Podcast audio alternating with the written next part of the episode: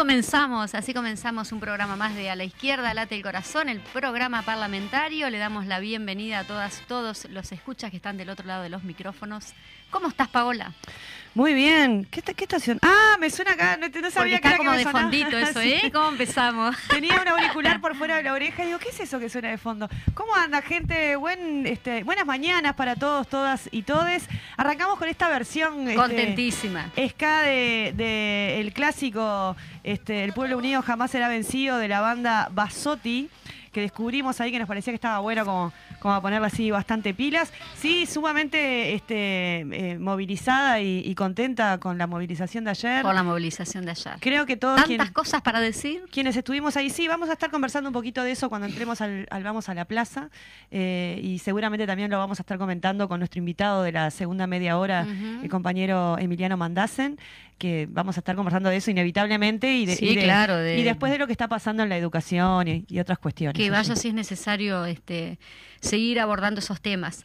Ahora, si les parece, vamos con la columna de Ana Olivera, que en realidad no es la columna, sino que es un audio que extrajimos, digamos que el audio es de una hora, que es la intervención del informe El Minoría en el Parlamento. De ese informe El Minoría sa- captamos 10 minutos como para poder compartir con ustedes, que es la parte más este, que, la diputada Ana Olivera tiene una intervención. Luego ella pasa a la lectura del informe, este, vamos a estar compartiendo con ustedes. quiero señalar que sin lugar a dudas nosotros estamos convencidos, nosotras, que es necesaria una reforma de la seguridad social. Y subrayo la palabra seguridad social porque no es un juego de palabras como en algún momento se expresó. Se refiere a la integralidad de la protección social que no está contemplada eh, en esta reforma. Nosotros pensamos que siendo necesaria una reforma, no es esta la reforma que hará avanzar a nuestro país. En segundo lugar, nosotros queremos expresar, antes de comenzar la lectura del informe, que entendemos y rechazamos esta reforma por contenido y por forma, por ambas cosas. Por contenido, señor presidente, porque lo hemos dicho una y otra vez, más allá de que en reiteradas oportunidades se nos haya dicho que estábamos faltando a la verdad, que esta reforma no solamente significa que la gente va a trabajar más, sino que además que mayoritariamente se va a ganar menos. Al principio esta era una mala palabra decir esto y se nos expresaba, no permitiremos que se diga que nadie va a ganar menos, aquí será igual o más lo que se va a ganar. Y después, con el correr de las semanas, se reconoció que era imposible hacer esta afirmación. Además de todas las evidencias técnicas que trajeron diferentes instituciones que se presentaron en nuestra comisión. En segundo lugar, porque tanto que hemos hablado de, la libertad en esta sala, pero sin embargo, esta ley obliga obliga, más allá de los ingresos que se tengan después de los seis meses de aprobado esta ley, a incorporarse al régimen de las AFAPs. Y en principio era universal a los seis meses, ahora es casi universal por la postergación de la incorporación de la caja notarial de tres años. En tercer lugar, señor presidente, porque entendemos que transfiere potestades excesivas al Poder Ejecutivo y a su agencia reguladora. No somos los únicos que hemos pensado que este tema debería discutirse aparte. Sin lugar a dudas, perjudica a las mujeres, porque para disminuir la brecha de género debería incluir algo más que un saludo a la bandera en relación a un sistema de cuidados que se ha ido desmantelando a lo largo de estos años. Y justamente esto está atado con la forma, señor presidente. Desde la ley de urgente consideración hasta ahora, eh, nosotros hemos planteado que esta reforma de la seguridad social que debía incluir, debía ser integral, debía incluir una cantidad de temas, debía ser con diálogo, debía ser con participación social. La demostración de estas dificultades fue que prácticamente la gran mayoría de delegaciones que recibió esta comisión se manifestaron en contra de esta reforma, comenzando por los tres directores sociales del Banco de Previsión Social, trabajadores, jubilados y empresarios, señor presidente. Diferentes gremios a los cuales, sin lugar a dudas, el traslado a 65 años de la edad de jubilarse los perjudica porque ya tienen dificultades para llegar a los 60 años, como el testimonio que recibimos en nuestra Comisión de las Trabajadoras Domésticas, un testimonio difícil, un testimonio de carácter nacional, además, como el testimonio que recibimos también nacional de los trabajadores de los frigoríficos, como recibimos también el testimonio de los trabajadores del transporte de carga, con una eso que se llama densidad de cotización en el puesto de trabajo de mayor este, ingreso entre 13 y 19 años. Eso recibimos. Entonces, hablar de 65 años, ¿verdad? Para muchos no solamente está vinculado con los ingresos que tendrán, sino con las dificultades de llegar. Sin lugar a duda, como dijo muy bien este, el informe en mayoría, se logró en el Senado ante nuestra propuesta, que se volviera a un tema satanizado durante todo el debate, y digo bien desde la LUC en adelante, como fue la jubilación por edad avanzada, porque era la madre de todos los males por la cantidad de gente que se había jubilado gracias a, ella. Y digo también en forma, en la forma, señor presidente, por cómo se procesó este debate hablaba del tema del diálogo social, pero sin, lugar a dudas, además de todo esto, está ese corto proceso que se da en el Senado, un proceso en el que se vota a finales de año con muy poca información para el conjunto de la población, sin lugar a duda. Nosotros levantamos el receso el 7 de febrero y pensábamos que íbamos a tener toda la información, incluida la información que no estuvo en el Senado, con gráficas que entraron el mismo día que se estaba votando en la plenaria. Pero simultáneamente con esto, señor presidente, en realidad, simultáneamente con esto, señor presidente, en realidad eh, nosotros no obtuvimos, y no es quejarnos, no es victimizarnos, no tuvimos a lo largo de todos los debates la necesaria información que requeríamos.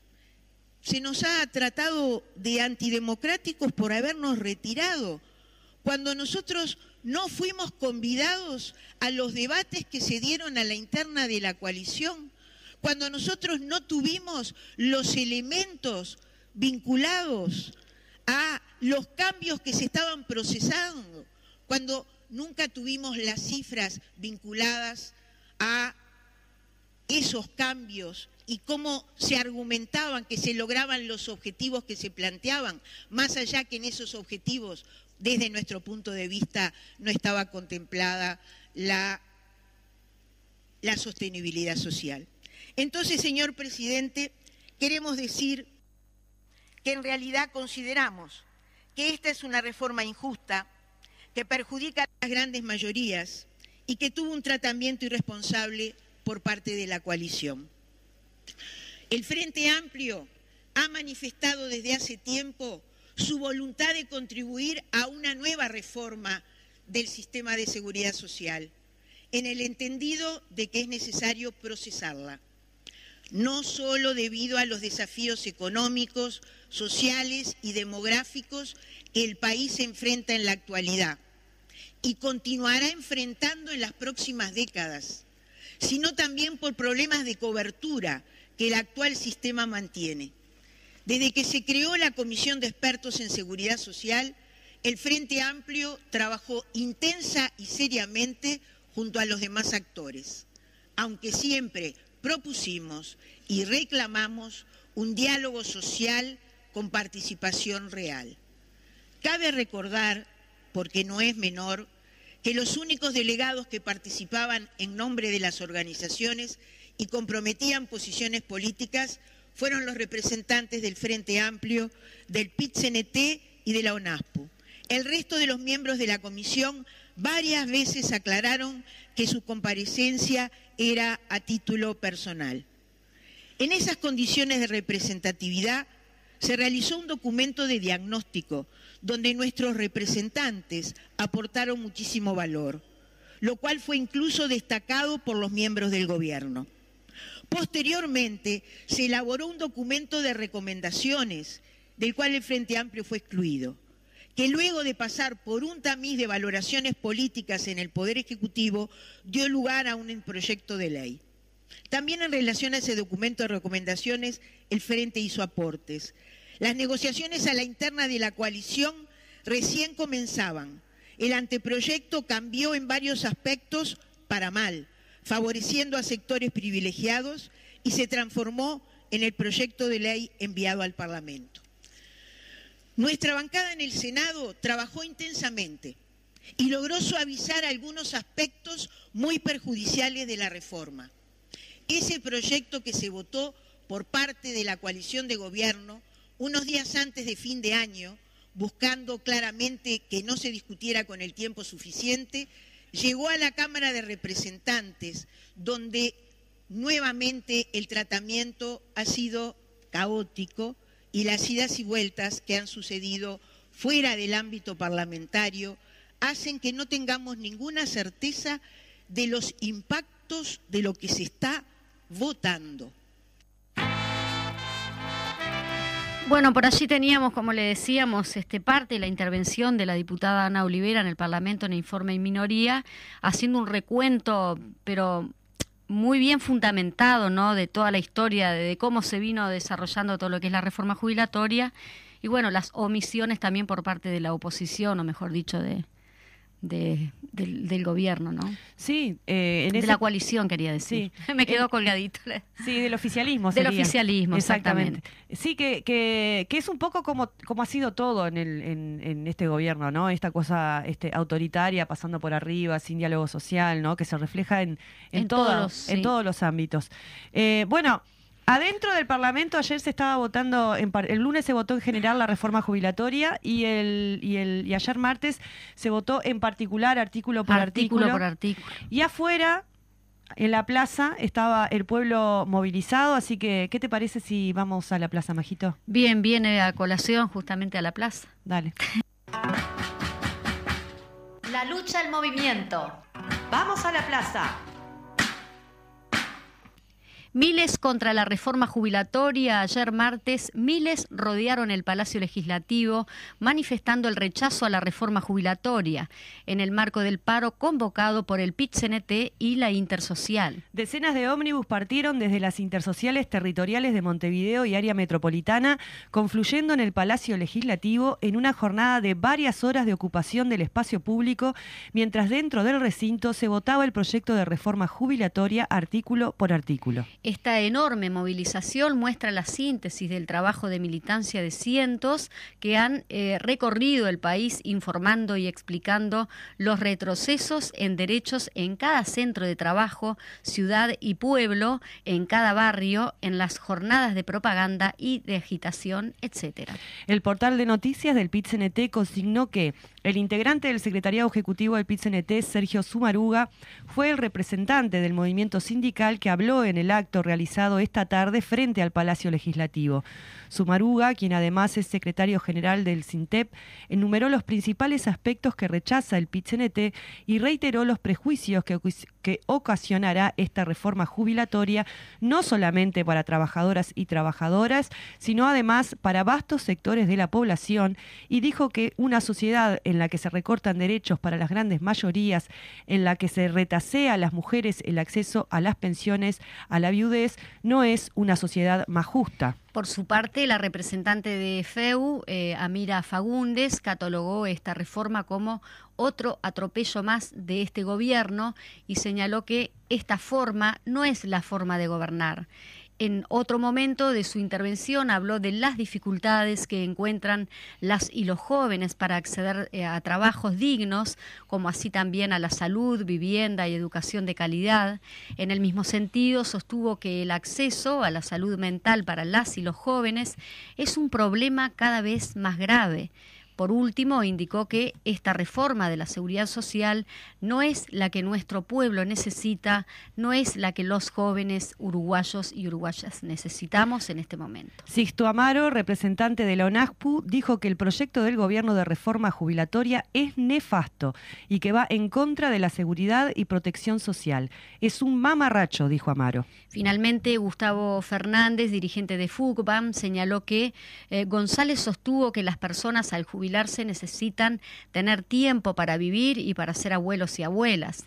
El dirigente de FUCBAN eh, remarcó que a muchas personas se les dificulta o se les torna casi imposible extender sus años de trabajo, tal como plantea la reforma oficial, por el desastre que ya han tenido durante décadas de trabajo. Los que van a votar esta ley nunca estuvieron con los de abajo. Sabelo.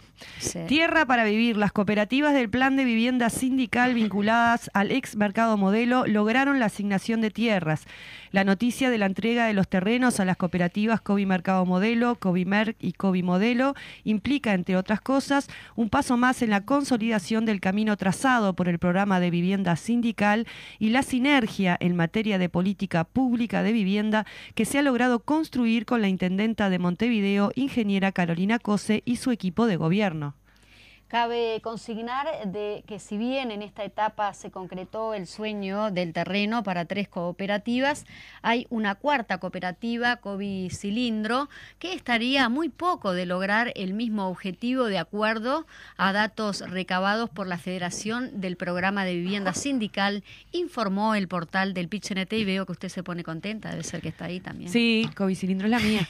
La noticia de la entrega de los terrenos, no la decimos porque sea mi cooperativa, porque si no queda raro, sino porque tiene que ver con el plan de vivienda sindical Que, que, venimos siguiendo en este programa. La noticia de la entrega de los terrenos a las cooperativas Cobi Mercado eh, modelo, Covimerc y Covimodelo, implica, entre otras, esto creo que ya lo leímos, como se recordará, en el marco del Día Mundial de los Sin Techo, la intendenta de Montevideo concurrió a la sede del PIT-CNT para participar de una actividad protocolar y en dicha oportunidad anunció la entrega de 20 terrenos para la construcción de cooperativas del programa de vivienda sindical. En esa jornada, la jerarca adelantó que el predio del ex Mercado Modelo estaba confirmado para su uso y destino de viviendas cooperativas del PBS. Muy bien, en otros tema, solidaridad con los trabajadores de la SIN Rival. La mesa coordinadora del plan informó que hoy, miércoles 26 de abril, se realizará una ronda de consejo de salario urgente en la que participará el subdirector de trabajo Santiago Torres. La ronda tendrá como objetivo central analizar la difícil situación que atraviesa la panificadora Sin Rival y en el curso de la misma se definirá la continuidad de la empresa en función de los resultados sobre el posible préstamo en el Banco de la República. Sí, de acuerdo al comunicado emitido por el gremio para los trabajadores, será difícil que continúe abierta dado que el banco le pide una serie de exigencias que al día de hoy no las tiene. El gremio ha convocado a sus trabajadores, finaliza el comunicado, a concentrarse en la sede de la DINATRA, donde se montará una olla popular frente al ministerio para todos y todas, principalmente para los trabajadores y trabajadoras de la Sin Rival que hace dos meses que no cobran su salario. Yeah.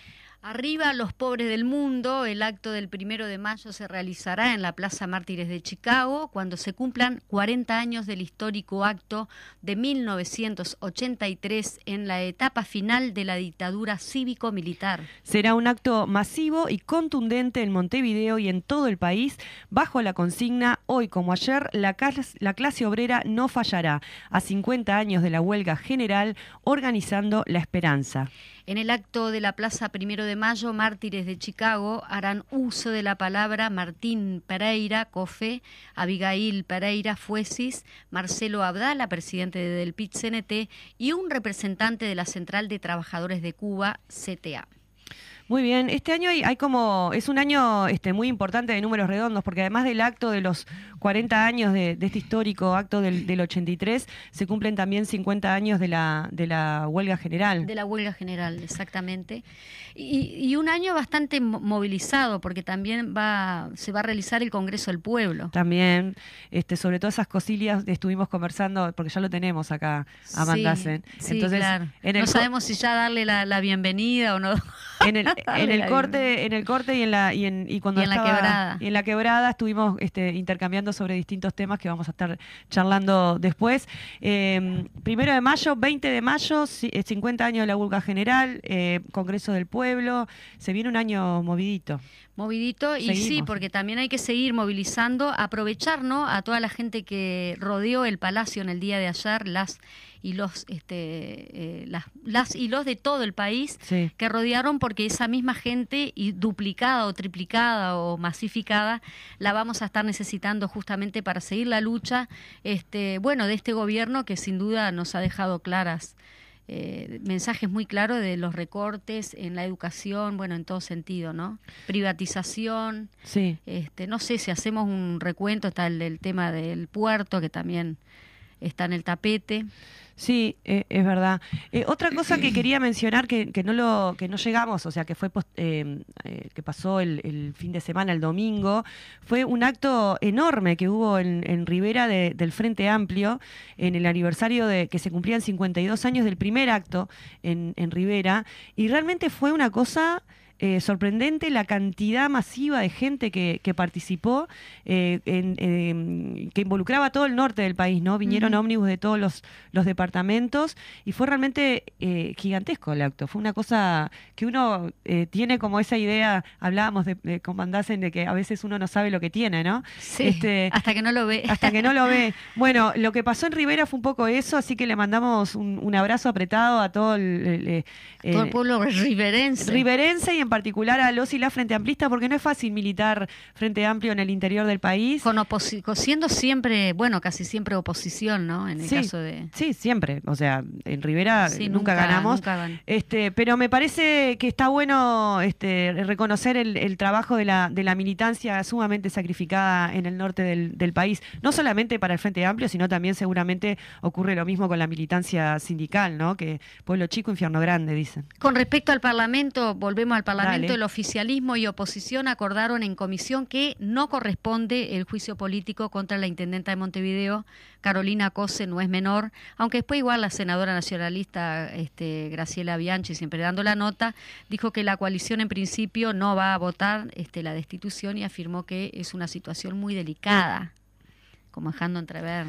Sí, siempre dejan entrever algo, porque Siempre la ganan o la, entrever. Zapato la ganan Me, la me empatan. gustó eso que dijo este González en la anterior, la entrevista anterior que tuvimos en Cultura en Casa, de la tineli- tinelización del Parlamento. Sí, lamentable. Buen término. Eh, invitamos a la jornada de propaganda, justo hablábamos de- del plan de vivienda sindical, eh, jueves 27 de abril, eh, al el local del sindical de FANCAP, Avenida Graciada 2522, jornada de propaganda a las 18 horas de cara al primero de mayo, así que si andan ahí cerquita por la vuelta, cooperativistas, arrímense, local sindical de FANCAP, Avenida Graciada 2522, a las 18 horas, jornada de propaganda de cara al primero de mayo. Bien, estamos como haciendo una ahí una peloteada, porque justamente nos quedó un, ratito. Como Pero no cuente le- le- le- la cocina, usted siga, claro, usted sigue para adelante como que, que nos Como dio... que nada ha pasado. Como que nada ha pasado, claramente. Sí, supongo que todo el interior en este momento se debe estar movilizando con respecto a propaganda, este rumbo al primero de mayo, que tiene que ser un primero de mayo masivo, este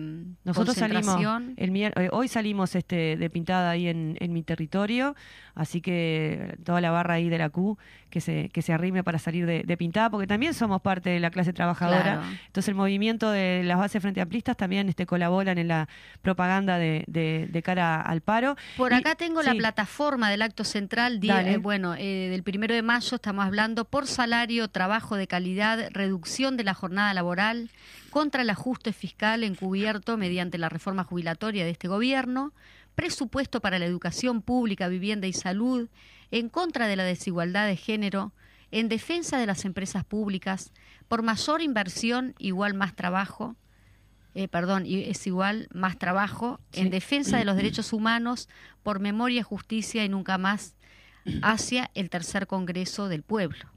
Y quiero saludar a, toda la militancia, la de hoy, la de ayer, de, la FEU, que estuvo, que estuvo de aniversario también. Así que un abrazo apretado a todos los estudiantes egresados y docentes de, de, mm, eh, de la Universidad de la, República, que, han, ah, este, se han organizado en la Federación, supe ser parte de de, esa organización y, uno aprende mucho allí, ¿no?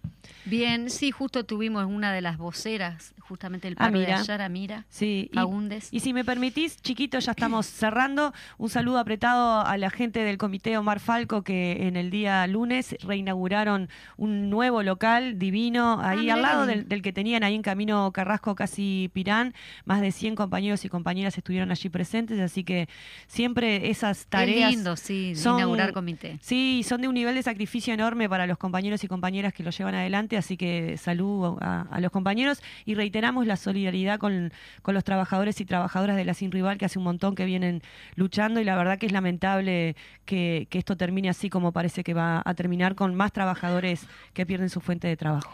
Muy bien, vamos a un corte y volvemos con el invitado del día de hoy, que es Emiliano Mandasen, secretario general de, eh, FENAPES, Y el tema que nos va, que va a abordar, que vamos a abordar hoy es el IABA, la educación autoritaria y vertical del gobierno. Vamos a un corte.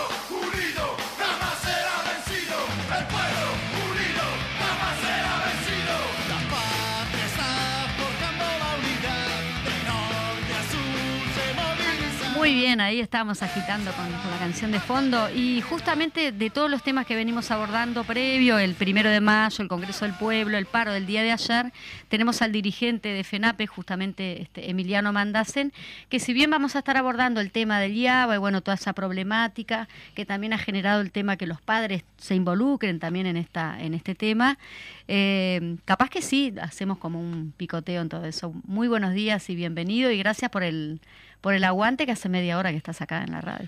No, bueno, primero que nada. Un poquito más. Un poco más, sí. Gracias. Pero divino con nosotros acá. Sí, sí, sí. Bien, Dice que se siente bien. Subite si querés un poquito para no tener eh, No, primero que nada, agradecer el espacio, como siempre. Eh, es un gusto, además, eh, la radio es uno de los medios más fascinantes, el más fascinante de todos, así que siempre es un lujo llegar antes y nada, acá dispuestos a compartir con ustedes y con la audiencia y bueno, ir transitando por un momento muy complejo en el cual no se puede divorciar de ninguna manera todo este modelo de desigualdad que se está instalando, que ayer tuvo un capítulo más, que fue la aprobación en diputados definitiva de la reforma jubilatoria, que junto con la transformación educativa, mal llamada transformación, sino este proceso de retroceso en el cual se embarcaba la educación uruguaya, en el marco de un ajuste estructural del capital sobre el trabajo a nivel global, implica de alguna manera que es, es una faceta más el tema educativo, no menor, pero bueno, estamos enmarcados en eso. Que además tiene diferentes expresiones, ¿no? O sea, vemos toda la situación de ajuste presupuestal, de recorte pedagógico, toda la situación que se vive hoy en día puntualmente con el IABA, eh, es parte de, una disputa estructural que creo que un poco cuando eh, intercambiábamos sobre cómo denominar este, este espacio de hoy, bueno, eh, iba un poco por ahí, pero tratando de, de colocarlo han sido días bastante vertiginosos en ese sentido y, bueno, tratando de, tomar las mejores decisiones, tratando de, cuidar un proceso que, que es hiper complejo, pero que bueno, creo que la sociedad de a poco eh, va comprendiendo la magnitud de, lo que estamos enfrentando y, qué mecanismos vamos construyendo entre todas y todos para, para, para, enfrentar eso. Que creo que no hay atajos, que creo que son construcciones complejas, contradictorias, pero que son con con muchas y muchos. Sí, vos lo decías, yo me acuerdo cuando estuvimos acá conversando ya hace tiempo que empezaba este tema de, la reforma y, de, cómo, de cómo venía pintando, que todavía no estaba implementada, y vos decías justamente eso, ¿no? Hay que tener paciencia, hay que ir viendo cómo se va desarrollando, hay que empezar como a acumular, y, efectivamente eso, eso fue así. Eh, porque capaz que hay gente que a veces se pone como ansiosa y, ya quiere salir a, romper todo. Hoy hablábamos de la importancia de los colectivos detrás, ¿no? Y, de la construcción em, de, ir alimentando la conciencia y el entendimiento de qué es lo que está pasando, que es un poco de, lo que se trata, ¿no?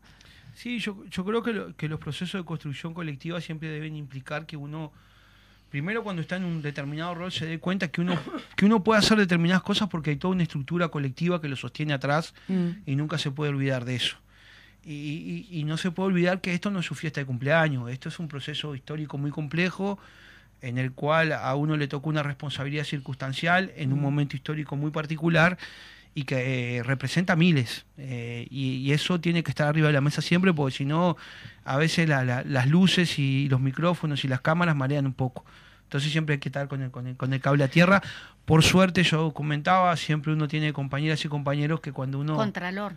Sí, control y, que te bajan de un ondazo, ¿no? no o sea, cuando, cuando porque está, tenés que tener siempre que gente que te baje a tierra en momentos complejos. Pero creo que lo, que- lo que lo que viene ocurriendo, que lo planteábamos, es, yo, yo, yo lo decía el otro día, ¿no?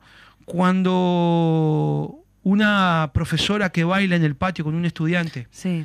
como, como algo pedagógico, y un director que lo que trata es de construir democracia, participación, igualdad con sus estudiantes, genera tal proceso de ira y persecución, es porque el marco de la disputa es un marco ideológico, Exacto. que es lo que no queremos decir. Me parece que hay que perderle el miedo a decir que lo que hay en educación en el fondo, más allá de eh, una palabra acá, un documento allá, es una disputa ideológica. Es una disputa ideológica por una concepción de la educación. Mm.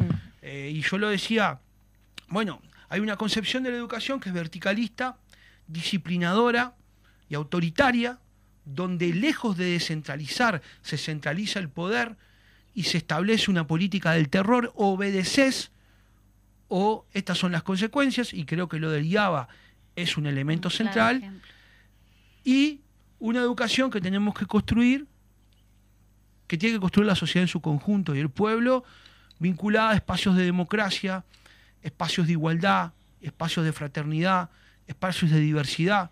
Y es eso lo que está enfrentado. Y no hay que tener miedo de decirlo, porque a mí me parece que, que estamos cayendo en la trampa de decir, eh, en el fondo estamos todos para lo mismo. Y no, no, No, estamos todos para no. lo mismo.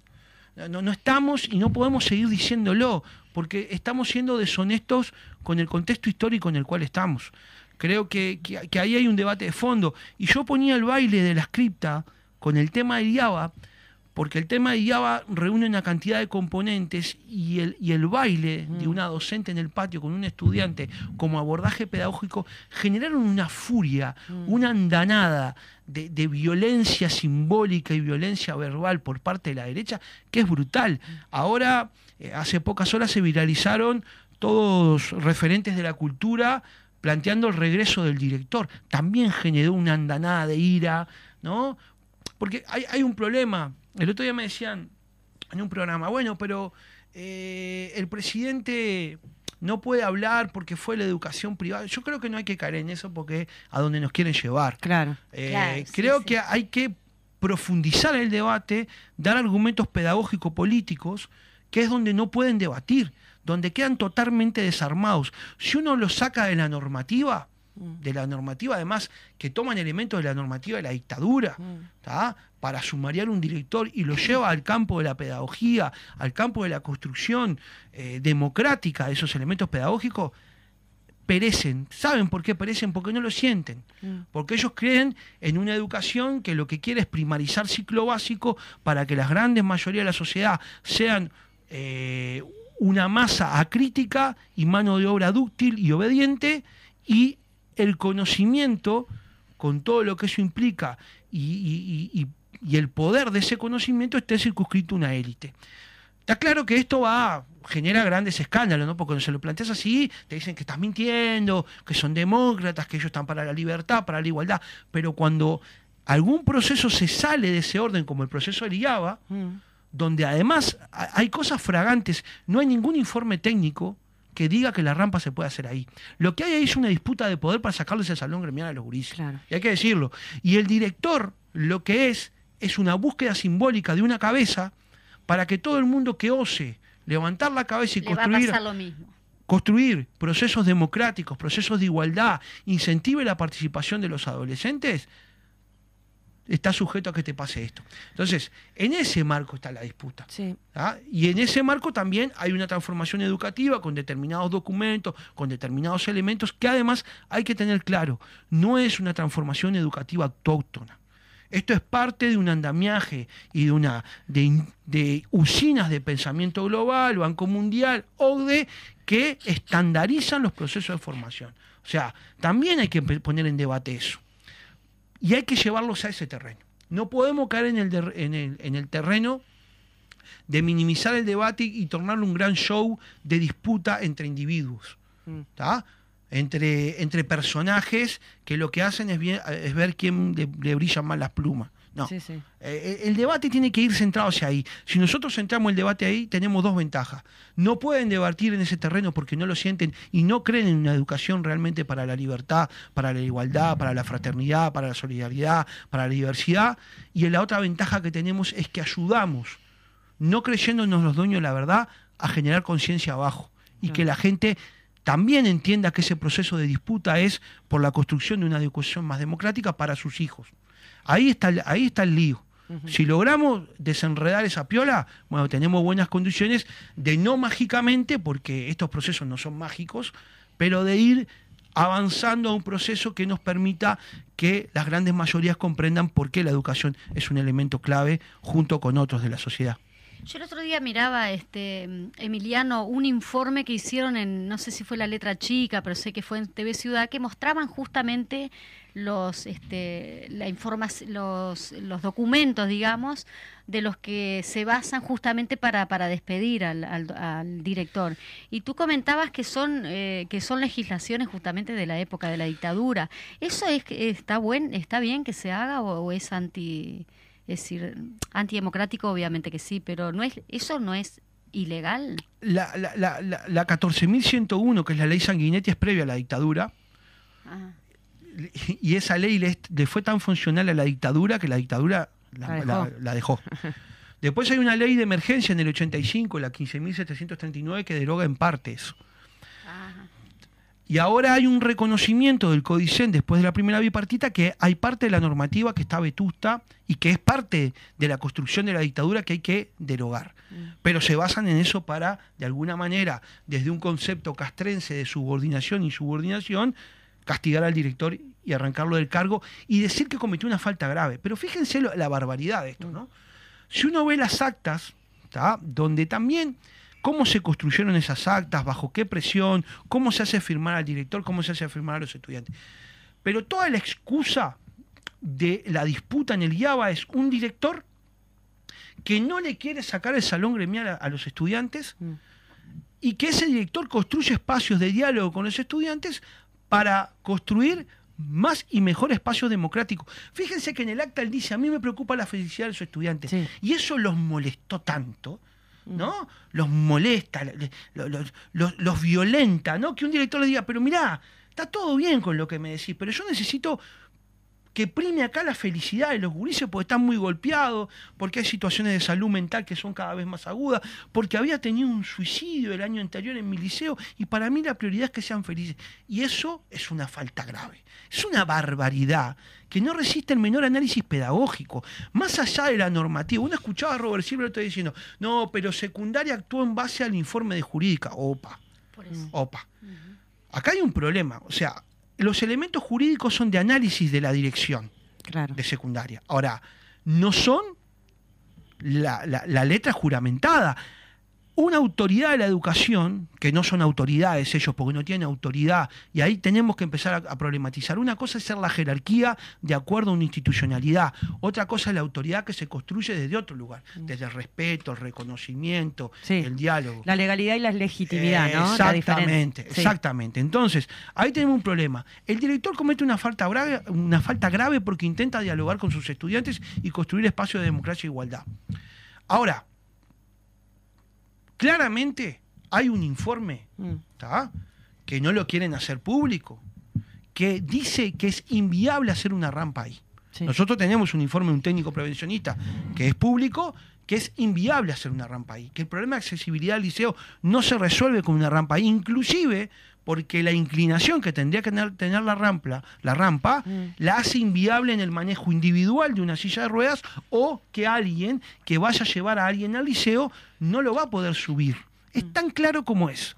Pero la excusa de los que no quieren dar el debate de fondo y de los que simbólicamente para ellos la toma de posesión de ese salón es el triunfo sobre uno de los gremios estudiantiles más fuertes de este país. Eh, eh, eh, el fondo de la cuestión, aunque no lo quieran admitir, es ese. Es una disputa de poder para ellos. Lo que para nosotros es una construcción democrática, para ellos es una disputa de poder y simbólica muy importante.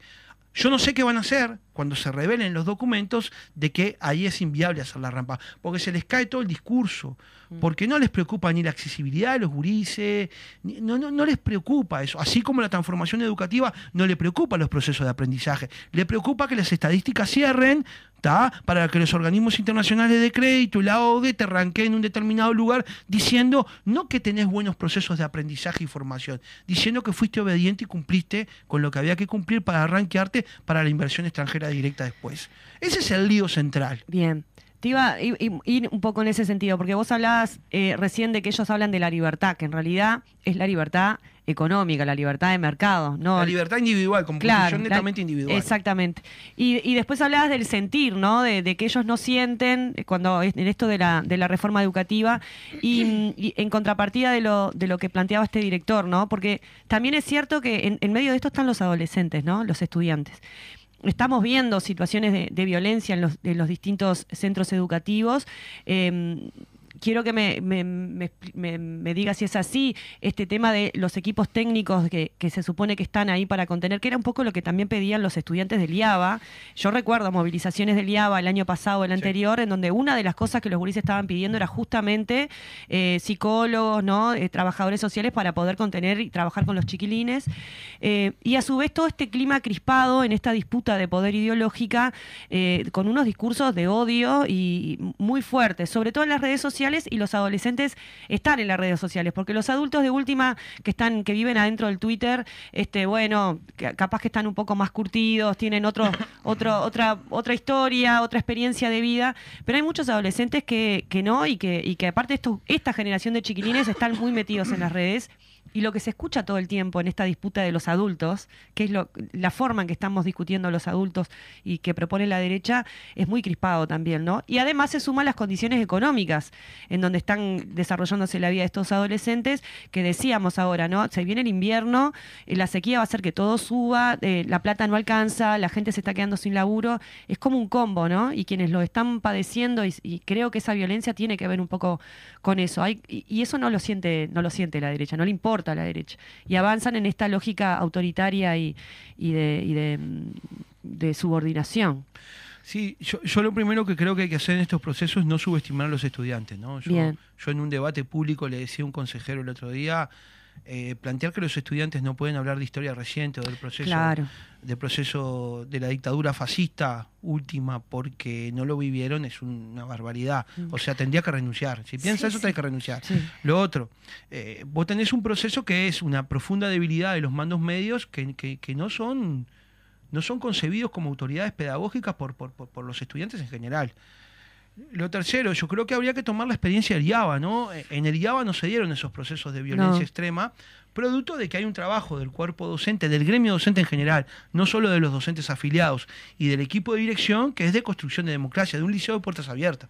Yo creo que tenemos que debatir profundamente cómo nosotros generamos espacios o facilitamos espacios para los adolescentes se puedan expresar, porque yo creo que parte de la violencia es por no, por no encontrar, por no brindar, ¿está?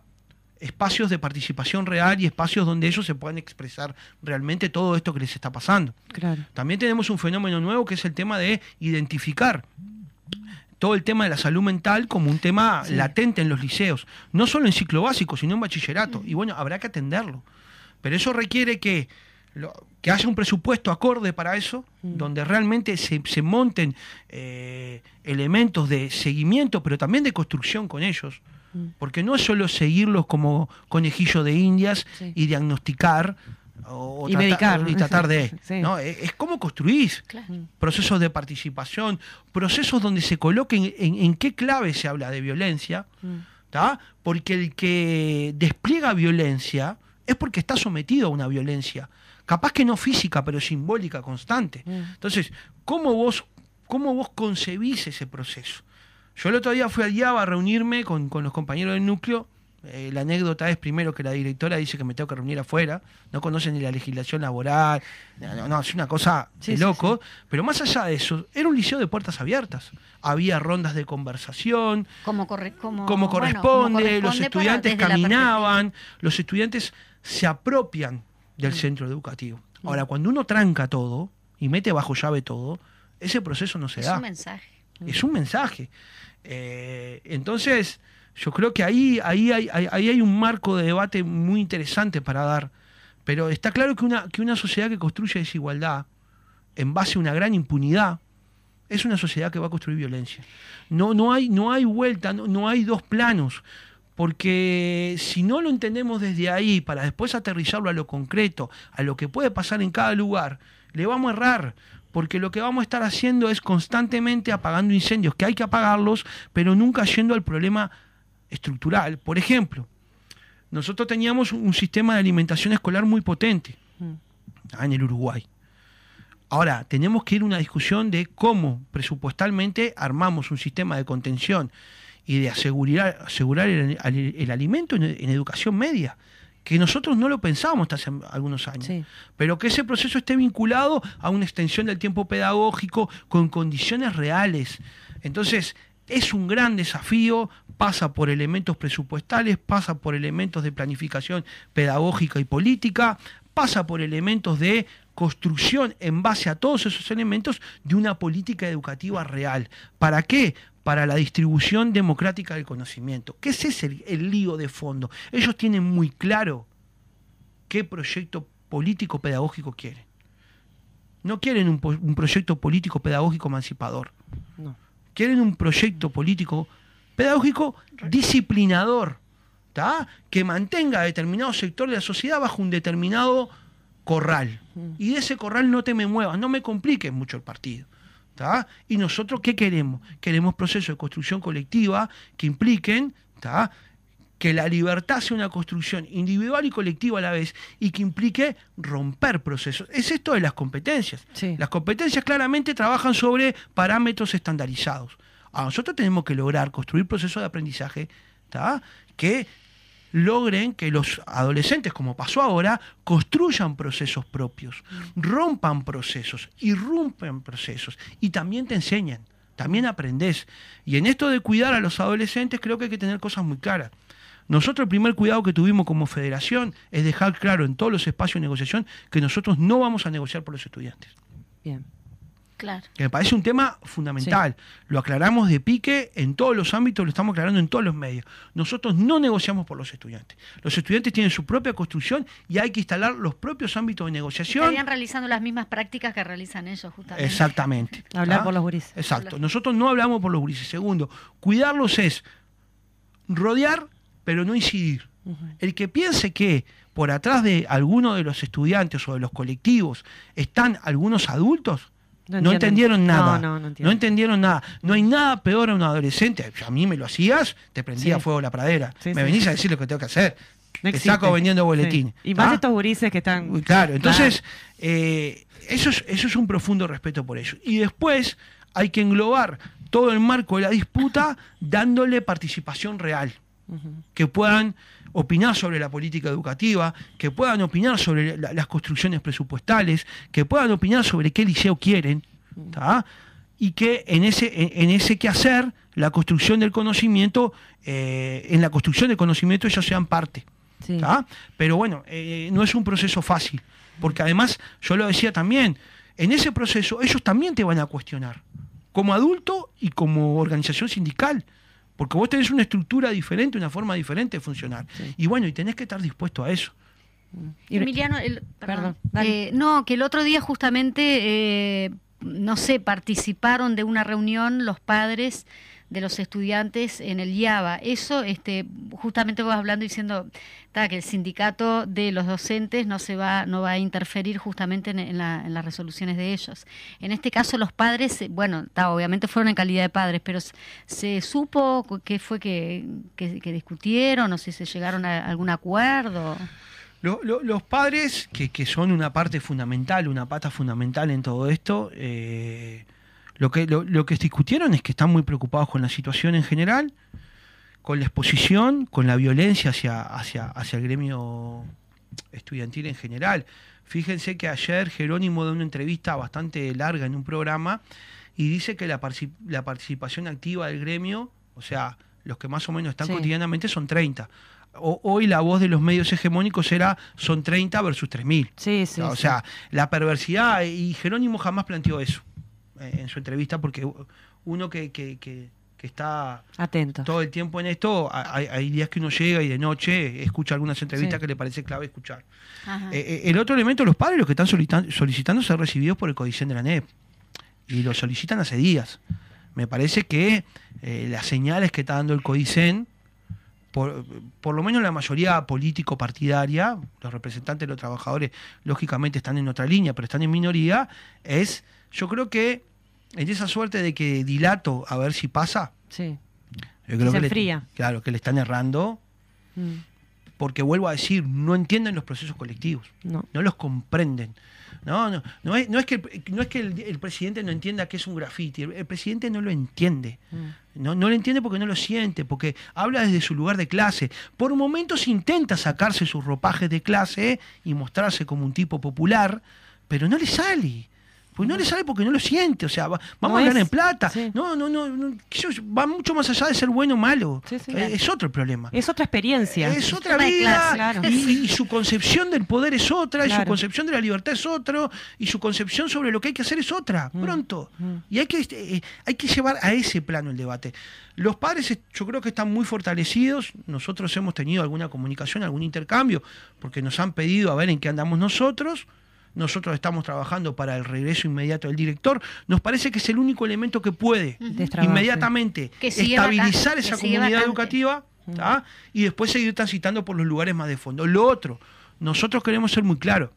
Nosotros creemos que hay un marco de disputa global y que no hay que hacer explotar una comunidad educativa para dirimir ese, ese marco estructura, de disputa estructural. Bien. Ese marco se va a dar en otros lugares, la lucha presupuestal que se viene en rendición de cuentas, la disputa por el tema del de, eh, sentido de la educación en su globalidad, que ahí hay un capítulo muy importante en Congreso del Pueblo. Ahora, el sindicato no está dispuesto a pagar ese costo, Bien. ni nosotros tampoco. Nosotros estamos por un retorno inmediato del director, que se estabilice, que se siga investigando, no tenemos ningún problema, investiguese con ecuanimidad, como hay que investigar, eh, creo que el Codicen asume algunos errores. Todo el tema del capítulo de las inspecciones es nefasto. Mm. Si uno lee la, comparecencia de secundaria del Codicen al, Parlamento, eh, que tiene 133 páginas, mienten, pero, pero mienten a cara, a cara partida. Entonces, esto hay que ser muy claro. Nosotros queremos que estabilizar esa comunidad educativa inmediatamente, como nos pasaría con cualquier otra del país, y ahí vamos al marco de la disputa en el terreno que hay que ir, que no es dentro de un liceo ni circunscribirlo ahí, sino en el marco estructural de un debate ideológico que nos debemos todas y todos, y, y ahí se dirime en las correlaciones de fuerza. Está buena la, perspectiva y que lo tenga visualizado de esa manera desde, FENAPES es, importante. Al comenzar la entrevista justamente dijimos, bueno, vamos a picotear sobre todo, nos quedó Congreso del Pueblo, también mencionaste lo de la reforma este, en la educación, reforma dijiste, o transformación. La transformación que ahora pasa un capítulo en bachillerato que desde ya estamos... Que después este que eh, Podemos transitar para, para desenredarlo un poco. Exactamente. Bueno, porque ya se nos terminó el tiempo y te, convocamos para, para tratar, abordar justamente eso de la, de este, la educación. Así que, Pau, nos vamos. Nos despedimos este, sintiendo que nos quedó corto el tiempo, pero bueno, este, está, estuvo, me parece que se pusieron elementos sobre la mesa como para alimentar y, pensar la cosa también desde otras perspectivas. Nos vemos, el, nos, nos escuchamos el próximo miércoles, Majito. Muy bien, chao, chao, gracias por estar. Salud, gente. Gracias a ustedes por el espacio.